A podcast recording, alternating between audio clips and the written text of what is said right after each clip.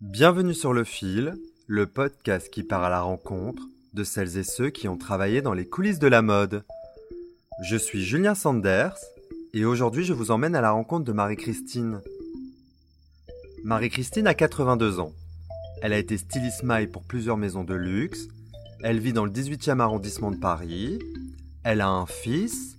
Elle parcourt quotidiennement au moins 10 km à pied. Et elle adore les éléphants. Dans les années 60, Marie-Christine proposera à son père de produire le premier cachemire français. Elle commencera dans les années 70 à travailler avec Lanvin, Ted Lapidus, pour connaître l'apogée de sa carrière dans les années 90 en travaillant entre autres pour Dior, Chanel, Kenzo, Yves Saint Laurent. Pour la petite anecdote, elle sera une des premières à aider Christophe Lemaire à développer sa maille à ses débuts. Marie-Christine m'a raconté ses souvenirs d'une vie de mode lors de trois entretiens. Durant trois semaines, chaque vendredi, vous pourrez écouter un nouvel épisode de cette rencontre. Nous sommes le 7 avril. Marie-Christine m'accueille pour la deuxième fois dans son appartement.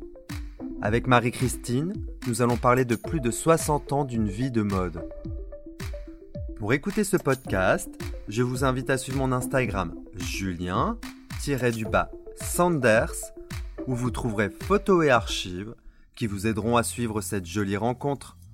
Bonne écoute La tournée des collections d'hiver que nous avons commencé avec France Roche. Question-réponse ce soir, comment s'emmitoufler agréablement pour éviter par exemple les mauvais rhumes?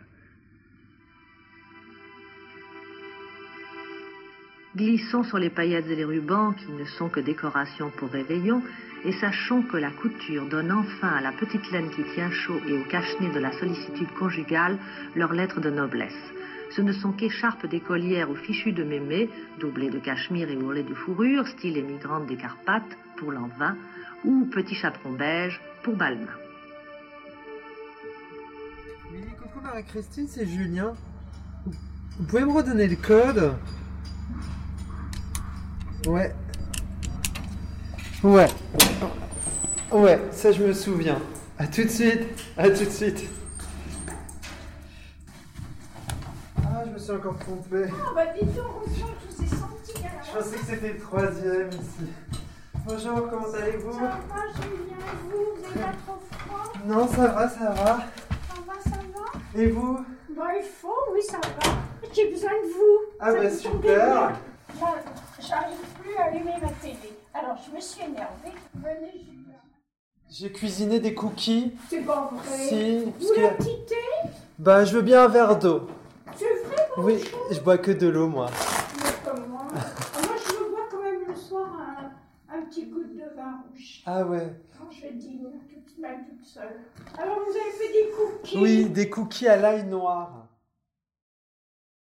Ça, mais ce chien, c'est une folie. Hein. comment? Il s'appelle. Oh ben, tiens. Alors vous allez deviner, il s'a- il s'appelle Elvie. Elle vit. Elvie. Elle vit Ok, comme elle, comme elle, le pronom vie de Oui. vivre. Non, je Non, elle, non, c'est des initiales. Ah, elle vit. Ah, Louis Vuitton Ah Je dis- J'allais vraiment loin. Ah oui, Et J'étais là, elle. Faut le faire, hein. Louis Vuitton. Ah oui, oui, parce que mon fils, euh, Louis Vuitton, euh, c'est génial. Alors donc, le chien s'appelle Elvie. Et voilà, regardez mon pauvre mari. Je lui avais, on lui avait amené, il lui avait amené un jour, il était tout petit. hein. Ça, c'était quand en décembre Ben, c'était. euh, oh oui, il, est mort le 10 janvier, ça devait être. euh, ouais, c'est ça, en fin novembre, début décembre, le pauvre. Ah. Et puis finalement, il a attrapé la Covid. Maintenant, où il l'a attrapé, pas ici sûrement, bien sûr, mais euh, il l'a attrapé soit en allant là-bas, les ambulances. Est-ce qu'il l'a attrapé quand on l'a hospitalisé en dernier? J'en sais rien. Je saurais jamais. En plus, j'ai pas pu le voir ni lui parler. On l'a mis à l'isolement tout de suite. Donc ça a été assez violent, on va dire. Vous avez pu parler au téléphone? Non, on, on interdisait, on ne devait même pas lui apporter un téléphone dans la chambre. C'est, c'est inhumain. 1, 2, 3, Marie-Christine. Alors, nous sommes fin des années 50. Vous quittez la Drôme pour aller faire vos études d'ingénieur textile à Tournai. Pourquoi vous choisissez de faire ces études? Donc voilà, je, j'ai- en fait, pas vraiment choisi, on va dire que c'était un peu une évidence, puisque donc mon père avait euh, créé une usine de bonnetterie euh, à Valence, donc dans la Drôme, et que déjà toute petite, je l'accompagnais euh, le, samedi ou le dimanche, je ramassais des morceaux dans les ateliers, je m'amusais à confectionner des, vêtements pour mes poupées parce que j'avais une petite machine à coudre Singer qu'on m'avait ramenée de Londres, un oncle. Voilà. Donc c'était pour moi, euh, je sais pas, j'ai jamais pensé que je pourrais faire autre chose.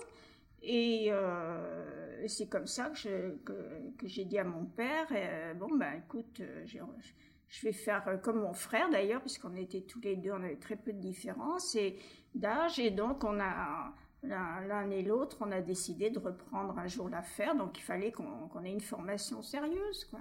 Parce que votre père avait une bonnetterie. Vous pouvez me parler de cette bonnetterie? Bah, elle était à Valence. Comment elle était? Déjà, il y avait combien d'employés? Alors il y avait, bon, bien sûr, euh, je pense qu'il a dû créer ça, puis petit à petit ça a dû euh, euh, euh, s'agrandir, on dira. Moi, quand j'étais petite, je me souviens qu'effectivement, euh, il y avait déjà pas mal de- d'employés, il y avait des métiers donc à tricoter. il achetait la laine, les fils, les, et, donc il transformait ça en, en article de bonnetterie, comme on disait à l'époque, c'est-à-dire ce qu'on appelle aujourd'hui la maille, les pulls, les cardigans, enfin tout ce qui peut se faire en maille. Et donc oui, il devait y avoir à l'époque, euh, je, euh, je crois qu'il y avait bien au moins une centaine, entre 100 et 200 ouvriers à l'époque.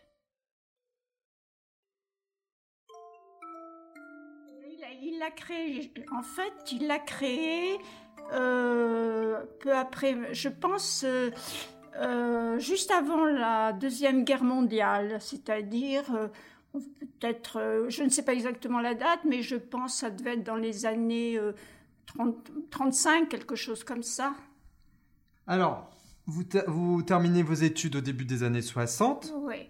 Vous intégrez donc l'entreprise de Un votre peu père. avant, oui, 58, 59. Neuf. quoi. Donc fin des années 50, vous intégrez voilà. l'entreprise de votre père et vous allez proposer quelque chose à votre père, c'est de produire du cachemire. Oui. Vous pouvez me parler de, de, de cette idée, comment elle est venue déjà? Oui, bah, ça, euh, avec mon frère, on aimait bien aller, euh, comme beaucoup de jeunes à l'époque, euh, passer des petits week-ends à Londres. C'était quand même la grande époque euh, de la mode. Il y avait les Beatles, il y avait, euh, il y avait les mini-jupes, euh, il y avait un magasin extraordinaire qui s'appelait Biba. C'était une caverne d'Alibaba pour les gens de ma enfin les gens de 20 ans. Bon, euh, il y avait une, espèce de, de liberté et de créativité qui, qui n'existait pas à l'époque euh, en France. Et puis voilà, donc on aimait ça, donc on y allait. Puis, et puis à force, ben, évidemment, on s'est rendu compte que euh, on, a, on a acheté des pulls en cachemire, des pulls en Shetland, des pulls en cachemire, tout ça. Et, on s'est dit, tiens, euh, ces pulls en cachemire, et c'est sympa comme fibre, comme fil. Mais euh, leur, leur euh, style chez eux est moche, quoi. Ça n'avait pas de forme, c'était un peu, bon, aujourd'hui on dirait unisexe, hein. mais à l'époque, puis on s'est dit, bah, tiens, personne n'en fabrique en France. On va proposer à notre père d'acheter des machines qui coûtaient déjà des fortunes. Hein. C'était le prix de, aujourd'hui, on pourrait dire, euh, bon, la moindre machine aujourd'hui, ça serait, euh, je sais pas, je vais pas vous dire de bêtises, mais peut-être 200 ou 300 000 euros. Hein.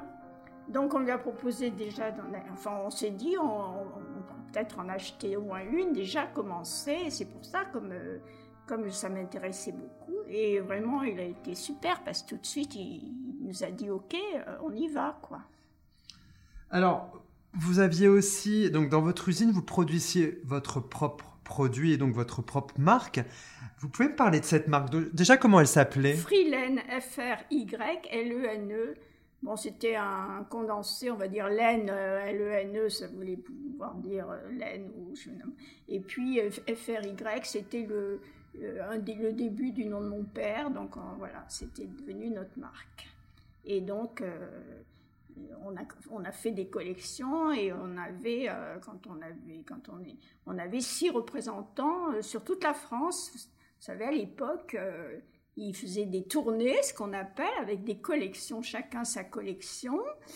Et ils visitaient à l'époque, c'était, c'était très très courant. Dans toutes les villes de province, il y avait les bonnes boutiques où toutes ces dames très chics, la femme du notaire, la femme du médecin, enfin tout ça euh, aller euh, s'habiller et s'acheter leurs euh, leurs vêtements, leurs accessoires. Donc au début des années 70, en 72 si je ne me trompe pas, vous allez commencer à travailler avec Lanvin, avec la maison Lanvin. Exact, j'ai signé la licence maille. Alors, vous pouvez m'expliquer déjà comment se passe cette première rencontre? Bah, Déjà comment vous, vous décidez d'aller frapper à la porte de chez Lanvin? Alors, euh, Lanvin, c'était une des maisons de couture euh, chez qui ma mère s'habillait. Et j'avais déjà petite l'accompagner au défilé, donc je connaissais. Bon, voilà. Et donc, pour moi, c'était, euh, disons, ce que je. C'était la maison que je connaissais le mieux, entre guillemets, quoi. Alors, je me suis dit, bah, je vais, je vais commencer par là, on verra bien. Et donc, j'ai préparé ma, ma petite valise d'échantillons. Hein, et puis euh, j'ai téléphoné et j'ai eu un rendez-vous sans problème. Vous savez, à l'époque, euh, d'abord, euh, il y avait très peu de gens, même encore aujourd'hui, d'ailleurs, il faut dire, qui font ce que j'ai fait comme, comme manière d'aborder un certain travail. Et, donc à l'époque, en plus, c'était très facile. Hein. Tout le monde était à l'affût de, de, tout, quoi. C'était quand même les belles années. Hein.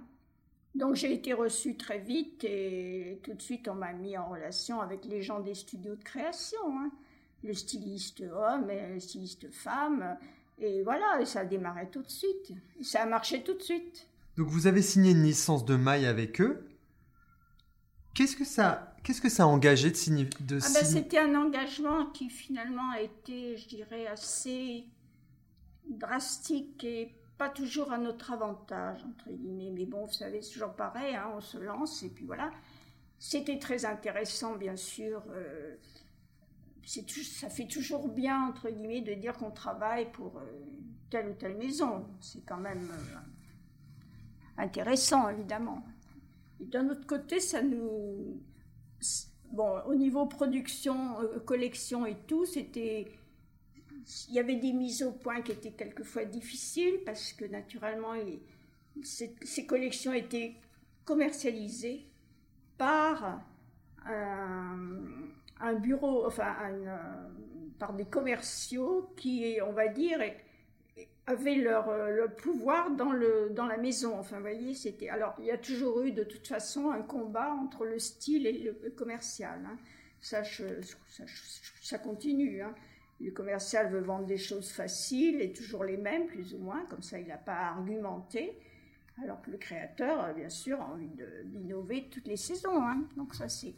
Et euh, alors, et pour nous, ce qui était très, fallait, c'était quand même lourd, c'était qu'on avait des royalties à reverser euh, qui étaient assez énormes et il fallait qu'on fasse très attention pour euh, garder quand même une marge minimum de de bénéfices, quoi. Bien, eh bien, euh, le, couturier de demain, c'est un designer, c'est-à-dire que c'est un monsieur qui va dessiner non seulement les vêtements, qui va s'occuper des tissus, qui va chercher de nouvelles fibres, mais qui va aller beaucoup plus loin. Il va s'occuper d'environnement, il va notamment s'occuper de tout ce qui est la vie, c'est-à-dire qu'il dessinera des vêtements euh, pour le bain, des vêtements pour euh, la nuit, il s'occupera de draps, il s'occupera de tout ce qui est la sophistication d'un produit et dont la beauté rentre dans la composition du produit. Mais évidemment, ça peut avoir un rapport avec le textile comme pas. Par exemple, euh, je crois que demain, le couturier dessinera des montres. Comment elle était votre relation avec votre frère? Ah, elle, était elle était très fusionnelle. Et euh, vraiment, euh, on était c'est ça qui est terrible parce que après il y a eu malheureusement le, drame. mais avec mon frère, on faisait tout tous les deux, tout. Depuis la plus tendre enfance, quoi. On était toujours tous les deux et on faisait les mêmes choses ensemble, quoi. Pourquoi vous étiez aussi proches, vous pensez? Alors écoutez, euh, peut-être, bon, mon papa, euh, qui était un amour, était très très pris par son travail. Euh, on le voyait très peu, enfin il rentrait le soir, mais nous souvent on était... Et ma maman était une femme très mondaine, très... donc elle s'occupait pas vraiment de nous. On avait d'ailleurs une nounou hein, qui, que j'ai gardée jusqu'à ce que je me marie, voyez qui était un peu comme notre, comme ma grand-mère d'ailleurs, qui s'occupait de nous. Et donc, euh, je pense qu'on était euh, tous les deux, quoi. En 1969, votre frère a un accident. Oui. Il décède. Ah, extrêmement compliqué parce que je, suis tombée dans la dépression, l'anorexie. Euh, en même temps, mon, notre père, donc en 69, il avait 71 ans et il a dû reprendre euh, la marche de l'affaire. Euh, ça a été euh, vraiment très très très difficile. moi, entre-temps, bien sûr, j'étais mariée et je vivais à Paris. j'étais à Paris, donc mon frère était à Valence, moi j'étais à Paris. Et donc, ça a été une période très dure. Et, et donc, on a, en 72, justement, on a, on, a repris le. On a, mon, mari de l'époque et moi, on est retourné à Valence en plein temps, on va dire, pour euh, aider papa. Mais euh, mon ex-mari, euh, bon, ça n'a pas été facile parce que c'était pas sa profession, mais bon, il a fait ce qu'il a pu aussi. Et puis, il y a eu quand même quelques années. Enfin, ça s'est enchaîné. Disons, en 75, il y a eu une crise du textile mhm. énorme en France et euh, qui a vraiment, alors là, commencé, on peut dire, à couler euh, toute la région textile, euh, y compris d'ailleurs le Nord et tout. Aujourd'hui, de toute façon, il n'y a plus rien. Enfin, lui aussi, ils étaient, mes parents, ils étaient anéantis par le décès de mon frère. Hein. Donc on était tous anéantis. Et surtout papa, il avait, comme je dis, il n'était plus tout jeune non plus, et puis comptait tellement sur son fils. Hein. Donc euh, tout ça, ça a brisé un peu tout. Oh, c'était dur. J'avais du mal. Euh, non, c'est. D'ailleurs, pour être honnête, je m'en suis jamais vraiment remise. Hein. J'ai toujours ce poids.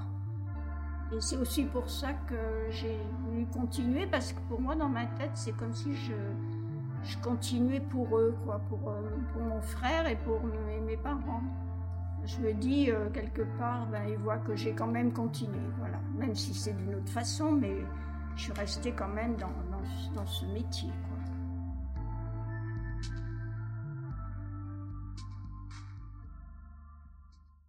la même époque, vous signez aussi, vous faites aussi quelque chose avec Ted Lapidus. Oui, voilà, parce que bon, j'avais pas d'exclusivité, hein, j'avais une licence pour, fabriquer euh, la maille de la maison Lanvin, mais ça m'empêchait pas d'avoir euh, effectivement d'autres clients si, j'en trouvais, en guillemets. Et c'est vrai qu'à la même époque, j'ai rencontré Ted Lapidus, qui était donc place Victor Hugo.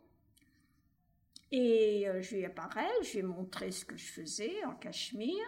Et il a tout de suite euh, trouvé ça très bien et il m'a tout de suite demandé euh, de lui faire euh, une ligne de pull et avec donc la petite marque de la maison, c'est-à-dire sur le poignet droit la petite broderie ton sur ton TL, voilà. Et donc j'ai travaillé avec lui plusieurs euh, années. Après, puis après les choses changent, les gens changent quoi. Mais voilà, ça a été un de mes premiers clients aussi. Et comment vous l'avez rencontré, Ted Lapidus bah, Pareil, hein, euh, comme ça, en allant, je sais pas, j'ai peut-être passé devant un jour où je me suis acheté un truc. Euh, et puis j'ai dit, tiens, je, je, regardais, je voyais, vous savez, quand j'avais comme ça une espèce de. Quand je rentrais dans une maison, je regardais ce qu'il y avait comme pull. Et puis, je, me dis, tiens, là, ça pourrait être intéressant de leur proposer quelque chose. Voilà, c'est un peu comme ça que ça se faisait. Hein. Je voyais quelque chose, je trouvais, je me disais, tiens, oui, le produit est pas mal, mais pour, il y a la maille, elle est pas terrible, ou il y en a pas. Bah tiens, je, demandais même à la vendeuse, je disais, vous pouvez me donner le nom de d'un responsable du directeur quoi Alors, euh, des fois, elle acceptait, des fois non, parce que vous savez, c'est jamais sûr qui entend. Mais euh, voilà, j'y allais, quoi, c'est tout. Hein. En fait, ce qui est, ce qui est, ce qui est intéressant avec vous, c'est que vous n'avez pas peur du non. Vous n'avez pas peur qu'on vous dise non. Et d'autant plus, ce qui est très curieux, ça je peux vous jurer sur la tête de mon fils, on ne m'a jamais dit non. C'est moi, à la limite, on m'a appelé, des gens m'ont appelé, je suis allée les voir et je leur, je leur ai dit non. Vous voyez, c'est incroyable, hein, mais c'est vraiment comme ça. Et comment il était, Ted ah ben, Un monsieur charmant, hein, pareil, euh, très, très affable, euh, très intéressé. Euh, c'était une époque où les gens étaient très accessibles, curieux de. Je sais pas, c'était c'était une belle époque, quoi, c'est sûr. Puis vous étiez aussi la première en France à produire du cachemire. Bien sûr, hein. ça intéressait les gens. Alors en 1975, l'usine familiale ferme. Pourquoi, pourquoi l'usine fait faillite? Voilà, pourquoi elle fait faillite? Ben Justement, euh, à cause de donc, euh, la crise du textile. donc il y a eu euh, la Chine a, a beaucoup envahi l'Europe de produits bas de gamme, mais qui a justement cassé, si vous voulez, tout ce qu'on appelait à l'époque la bonnetterie française par les prix, évidemment. Donc les commandes se sont effondrées et donc, ben voilà, il n'y avait plus euh, de quoi euh, payer les, les, ouvriers, les fournisseurs. enfin, c'est beaucoup, beaucoup d'ateliers à ce moment-là se sont retrouvés sans travail. J'étais propriétaire de l'usine, donc j'étais caution de, et, j'ai dû, j'ai payé tout le, toutes les dettes euh, du passif, tout le passif. Donc je me suis retrouvée, j'ai dû vendre mon appartement, j'ai vendu tout ce que j'avais. Euh, je me suis retrouvée sans un sou. Euh, là-dessus, évidemment, j'ai aussi divorcé. donc, j'ai quitté Valence en laissant mes parents seuls, entre guillemets. donc, tout ça, ça a été assez difficile à vivre aussi. Euh, il se trouve que j'ai à ce moment-là rencontré mon second mari. Euh, et du coup, euh, en 77, ben, je suis partie avec lui. Je suis partie avec lui. Et de 77 à 87, j'ai donc quitté la France. C'était tombé comme ça. Mais ça m'a fait du bien, sûrement. Je me suis euh, comment on dit aujourd'hui, reconstruit. Enfin bon, ça m'a fait du bien, je pense, oui. D'ailleurs, après, je suis repartie comme, euh, comme un. Comme, on dit, comme en 14, mais après, je suis repartie sans problème, quoi. Et alors, pour revenir sur un truc un peu plus joyeux. Oui. Vous êtes attaché à la Drôme? Oh Non, pas du tout. Je me suis. D'abord, je J'aimais pas du tout cette ville, j'aimais pas les gens, je trouvais que c'était des petits bourgeois. Euh, euh, déjà toute jeune, hein, j'aimais pas du tout. D'ailleurs, j'ai très peu d'amis d'enfants, j'en ai gardé très peu. Et bah alors c'est drôle, c'est quoi pour vous un bourgeois? Parce que vous venez d'une famille très aisée. Donc, une... Les bourgeois, c'est l'état d'esprit. Hein. C'est pas la question de, de, de finance, de, financière c'est l'état d'esprit, c'est des gens rétrécis euh, euh, qui vous regardent bah, justement parce que comme j'étais divorcée, ben, j'ai envoyé qui, me qui changeait de trottoir.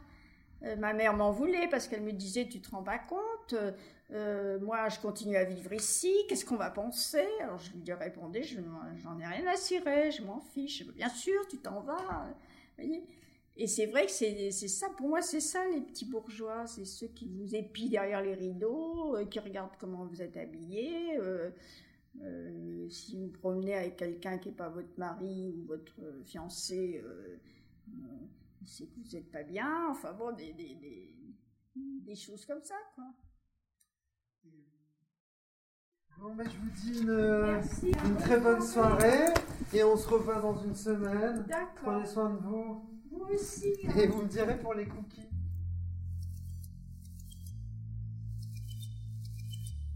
Merci d'avoir écouté cet épisode. Si vous souhaitez me suggérer des personnes à interviewer, vous pouvez me contacter sur Instagram à julien-du-bas Sanders. N'hésitez pas à me laisser un avis sur Apple Podcast et iTunes, 5 étoiles de préférence. Cela m'aide à faire connaître le fil. Et enfin, un tout grand merci à Alice Naro et Germain Calsou pour leur aide si précieuse. Derrière les grandes histoires, il y a les petites histoires. À bientôt!